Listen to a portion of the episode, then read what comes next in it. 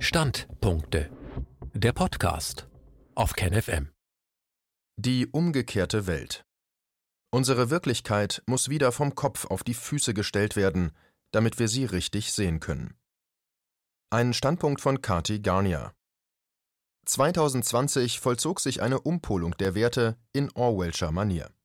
Unanständiges, vormals noch verpöntes Verhalten wurde kurzerhand zur Tugend erklärt. So verstehen sich jene als solidarisch und verantwortungsvoll, die in Wahrheit größtes Leid verursachen. Umgekehrt werden diejenigen an den Rand gedrängt und kriminalisiert, die sich für Menschlichkeit sowie den Erhalt und Wiederaufbau der Rechtsstaatlichkeit und anderer zivilisatorischer Errungenschaften stark machen. Es ist an der Zeit, die Welt wieder vom Kopf auf die Füße zu stellen und die diabolischen Umkehrungen rückgängig zu machen. Leben oder Tod. Das scheint gerade ständig durch die Medien zu geistern. Jeder zweite Zeitungsartikel, jeder noch so kleine Beitrag handelt von der maßlosen Bedrohung, der wir scheinbar durch Corona ausgesetzt sind und der man nur noch durch Solidarität begegnen kann. Alles reduziert sich fast schon cartoonartig auf zwei Zustände gesund oder krank, lebendig oder tot, weiß oder schwarz. Es ist fast so, als wären alle anderen Werte, die unsere Zivilisation ausmachen, ausradiert, es findet eine regelrechte Umkehr der Werte statt. Das Jahr 2020 markierte eine Kehrtwende. Auf einmal schien das Gegenteil von dem zu gelten, was bisher gültig war, das Gegenteil von allem, was sich in einer langsamen Evolution als bewährt herausgestellt hat, was erprobt und selbstverständlich war, sagt Gunnar Kaiser in seinem Video Die große Umkehrung von 2020. Diese Umkehrung vollzieht sich auf verschiedenen Ebenen. Der Ebene der Beurteilung davon, was wir als krank oder gesund bezeichnen, der Ebene des Entscheidens, ob nun der Mensch oder die Technik unsere Gesellschaft lenkt, sowie der Ebene der Verantwortung des Staates. Und all diese Umkehrungen führen zusammengenommen zu einer einzigen großen Umkehrung des natürlichen Zustands, einer Verdrehung der alten hin zu einer neuen Normalität. Früher war man gesund, wenn man keine Symptome hatte, und wurde krankgeschrieben, wenn der Arzt Symptome feststellte. Heute ist man immer eine potenzielle Virenschleuder, auch wenn man keine Symptome hat und darf nur zur Arbeit gehen, wenn man sich durch einen entsprechenden Negativtest die Berechtigung zur freien Ausübung seines Berufes und zur Teilhabe am sozialen Leben einholt. Der Mensch in all seinen Facetten und in all seiner bunten Vielfalt wird reduziert auf eine einzige Funktion, nämlich ein Überträger von Viren zu sein, ein potenzieller Superspreader, und wird dementsprechend nur noch so behandelt und verwaltet. Ein gesunder Mensch ist also potenziell immer auch ein Kranker, so die Logik. Wir müssen unser Nicht-Kranksein erst einmal nachweisen. Der negative Test ist so etwas wie eine Einlasskontrolle zu notwendigen Bereichen unseres Lebens geworden. Später wird es dann der Impfstatus sein. Kranksein ist die neue Normalität geworden. Christian Drosten riet im Alltag zu folgendem Am besten wäre es, wir täten alle so, als wären wir infiziert und wollten andere vor Ansteckung schützen. Zugleich lasse sich der Spieß umdrehen, indem man so tue, als sei der andere infiziert und wir wollten uns selbst schützen. Daraus ergibt sich unser Verhalten. Er sagte dies, obwohl schon lange bekannt ist, dass es Studien gibt, die beweisen, dass asymptomatische Menschen nicht ansteckend sind, doch diese Studien erwähnt er in der Öffentlichkeit mit keinem Wort. Auch erleben wir eine Umkehrung des Staates, der mit seiner Verwaltung und seinen Regierenden eigentlich dem Volke dienen soll. Doch mittlerweile muss das Volk sich quasi durch Befolgen der Hygienevorschriften seine Berechtigung am sozialen Leben teilzuhaben verdienen. Genauso wird heute von sogenannten Privilegien für Geimpfte gesprochen, die vorher einfach nur Grundrechte waren. Wer heute auf ein gesundes Leben verzichtet, auf Sport, gutes Essen, Kultur, Gemeinschaft und soziale Kontakte, der tut in der neuen Logik alles, um gesund zu bleiben. Hashtag Stay Healthy. Nicht der Einzelne soll sich schonen und schützen, wenn er krank ist oder ein Risikopatient, sondern jetzt muss die gesamte Gesellschaft sich umkrempeln und ihn schützen. Der Bildungsphilosoph Matthias Burchardt sagt, Zitat, Schockbilder, Todesdrohungen und Kurvendiagramme führen den Homo hygienicus zu erwünschtem Verhalten, immaterielle Werte wie Nähe und Menschlichkeit hingegen werden über Bord geworfen. Eine Neugeburt mit dramatischen Folgen für unsere Gesellschaft. Kontrolle und Steuerung widersprechen dem Geist der humanistisch-aufklärerischen Demokratien. Die Körperlosigkeit und Enträumlichung des sozialen Lebens missachten die leibliche Existenz des Menschen und seine Angewiesenheit auf Nähe und Berührung. Zitat Ende.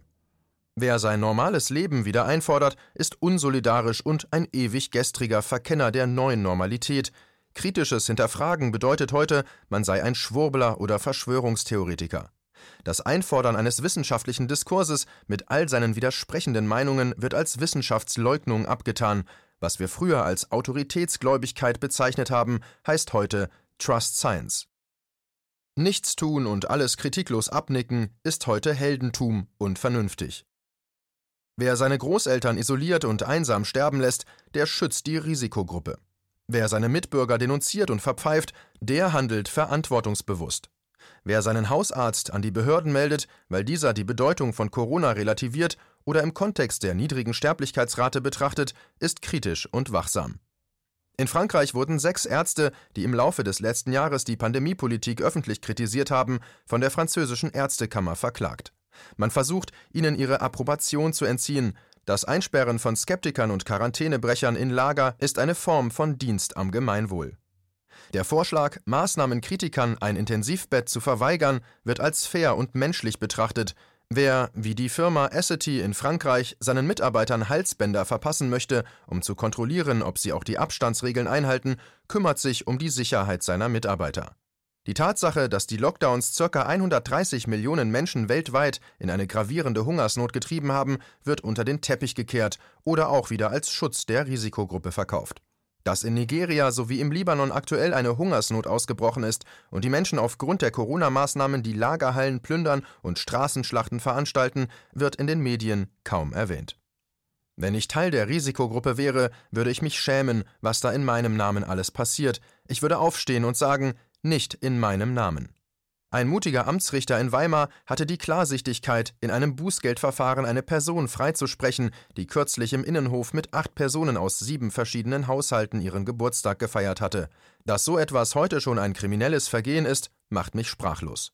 Einen derartigen Eingriff in die Privatsphäre betrachtete der Richter als einen Tabubruch und eine katastrophale politische Fehlentscheidung in seinem 20-seitigen Urteil vom 11. Januar 2021, in dem er, sehr detailliert und unter Bezugnahme auf offiziellen begründet, die gesamte Pandemiepolitik Deutschlands als verfassungswidrig erklärt, sagte der Richter abschließend Folgendes: Zitat nach dem Gesagten kann kein Zweifel daran bestehen, dass allein die Zahl der Todesfälle, die auf die Maßnahmen der Lockdown-Politik zurückzuführen sind, die Zahl der durch den Lockdown verhinderten Todesfälle um ein Vielfaches übersteigt.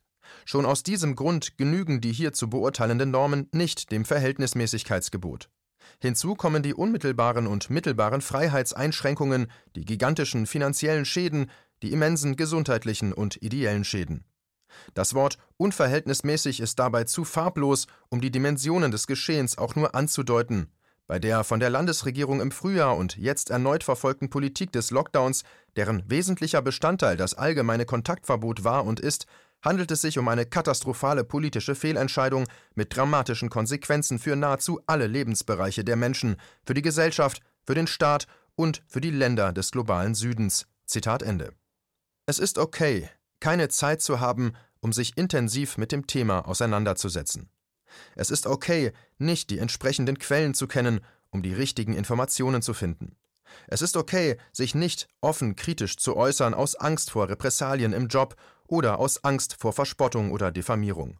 Es ist auch okay, eine Weile geglaubt zu haben, es ginge der Regierung wirklich um unsere Gesundheit und sich einzugestehen, dass man, nach bestem Gewissen und Gewissen, einfach nur mit der Herde mitgerannt ist.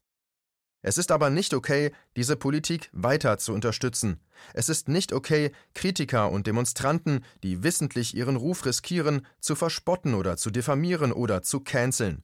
Es ist nicht okay, zu applaudieren und zu jubeln, wenn Kritiker ihre Jobs oder Karrieren oder Plattformen verlieren, weil sie sich trauen, diesen allgemeinen Wahnsinn öffentlich zu kritisieren.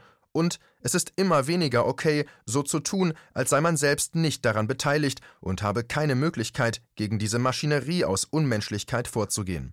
Wer glaubt, er könne sich hinter einem Deckmantel von Ich bin doch kein Experte verstecken, der tut nichts anderes, als die Augen vor dem Unheil zu verschließen. Unmut und Aufruf zu zivilem Ungehorsam machen sich breit. Nachdem im November der zweite Lockdown ausgerufen wurde, haben sich in Frankreich über 1000 Juristen zusammengetan und in einem offenen Appell gegen die Lockdown-Politik ausgesprochen. Dieser folgte dem Appell der 250 Intellektuellen, der im September bereits in der französischen Zeitschrift Marianne veröffentlicht wurde. Beide Appelle kritisieren die mangelnde Einbeziehung anderer Disziplinen und das Fehlen einer transparenten Entscheidungsfindung. Das Parlament spielt seit Monaten keine Rolle mehr. Seit fast einem Jahr befinden wir uns in einem Ausnahmezustand.